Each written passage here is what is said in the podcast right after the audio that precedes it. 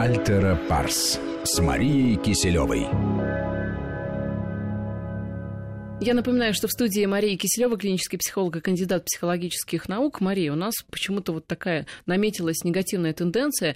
Последние недели сразу несколько было случаев, когда молодые мамы выбрасывались э, там из окон вместе со своими детьми, причем там с э, разными исходами, но тенденция почему-то существует. И э, комментируют в том числе там и психологи, и эксперты, и депутаты Госдумы, которые даже вот на этой неделе было предложение, чтобы те медсестры детские, которые приходят в первые дни после рождения, чтобы научить семью а, каким-то образом общаться с а, новорожденным, чтобы они наблюдали в том числе и за психологическим состоянием матери, потому что а, пострадовая депрессия, так называемая, одна из причин, почему женщины вот так себя неадекватно ведут. Вы согласны, что действительно пострадовая депрессия – это вот тот фактор, на который стоит обратить внимание, в том числе и медиков? Конечно, и медиков э, прежде всего, потому что ну, они первые, да, кто, собственно, могут оценить это состояние, но не без привлечения психологов, а иногда и психиатров, конечно, это просто изменить патронажной сестру не получится. А, и постраздовая депрессия достаточно распространенное явление, оно связано с гормональными изменениями в организме женщины. Но 10% брать... А, молодых мам имеют эту депрессию, да. вот такая статистика. Вот, э, и а если еще у ребеночка, например, какой-то рожденный порог, то вот я лично сама мерила, то там до 30%. Действительно депрессивное состояние, которое требует уже э, коррекции. Даже если мама не выбрасывается в окно, и я бы, кстати, запретила об этом говорить, потому что порой это для какой-то мамочки в отчаянный момент может быть неким примером да, она прочитала и подумала, Это как что отлично. в метро. Да. Тоже лучше об этом говорить поменьше. Вот, потому что получается, что для нее вот она сидит, ей плохо, но мы должны понять, что это не поддается волевому какому-то контролю. И мама, естественно, очень бы хотела радоваться встрече с малышом, но так бывает, что это невозможно. И осуждать здесь нельзя, да, человек болен, он не отвечает, да, за свои какие-то поступки. Э, Поэтому момент. я думаю, сейчас э, э, наш разговор должны внимательно особо слушать мужья, папы, да, Конечно. и родственники родственники ближайшие. Вот, то есть что, как мы можем понять, что мама в депрессии? Кроме того, что там она действительно может открыто проявляться, что мама плачет, она лежит там, смотрит в потолок, не подходит к ребенку, или ей это очень сложно дается, но вот это общение с ребеночком. То есть это, ну, открытое, то, что нужно вызывать врача. То есть это просто да, здесь лучше не ждать да, каких-то изменений.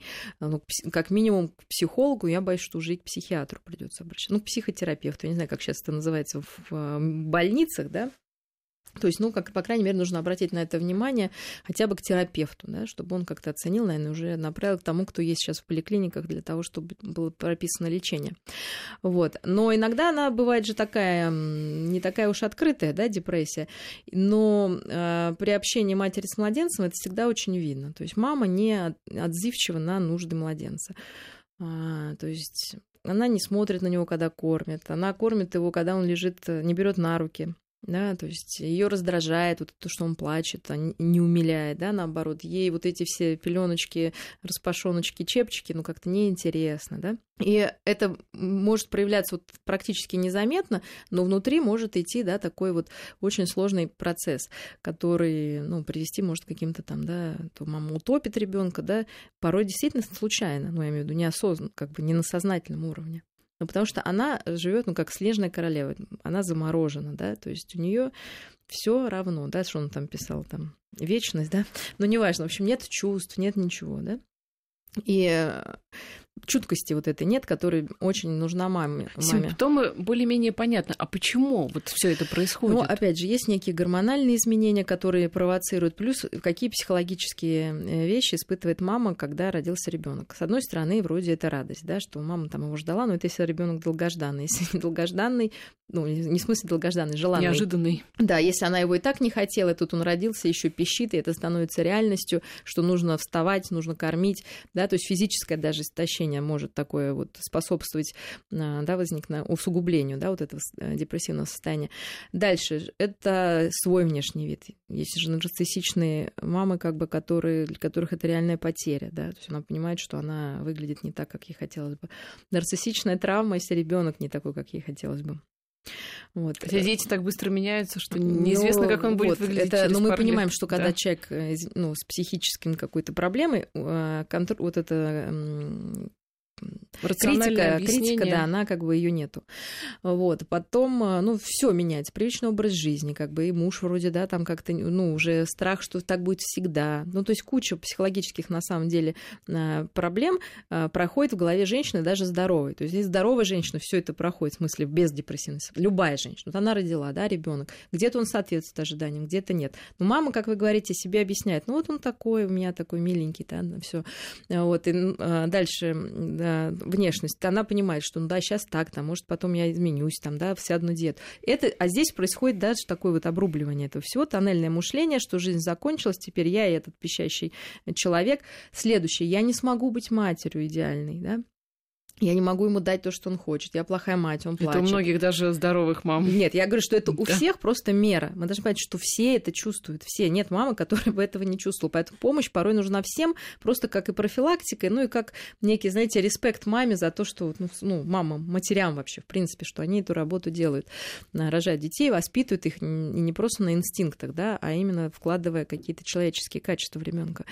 И все это вот может в какой-то степени закрутиться. И, а если еще, не дай бог, папа бросил, или папа отвергает, или вообще ему это неинтересно, и кажется, что теперь я одна с ним, как бы я не справляюсь, я там урод, уродина, он там недоношенный какой-нибудь, ну, когда мама там может себе написать, зачем нам жить, мы недостойны, да, вот получается такая история.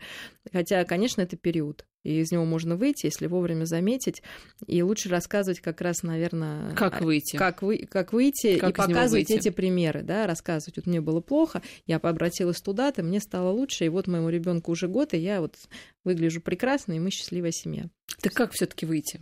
Как У нас остается меньше двух минут. Но если вы наверное, уже чувствуете, что все советы. действительно возникают такие мысли, что все бессмысленно, я не хочу, надо обращаться просто к специалисту. Все, один вопрос, один ответ. Не нужно ждать, там можно обратиться к близким, рассказать им об этом. Понимаете, но у всех есть деньги, мало. чтобы пойти к психологу. Как-то можно м, Нет, самостоятельно? если это действительно депрессия, как вот уже на клиническом уровне, к сожалению, без специалиста не обойтись. И не нужно стесняться, потому что это как... иначе можно просто загреметь уже стационар, да, и вообще будет еще хуже.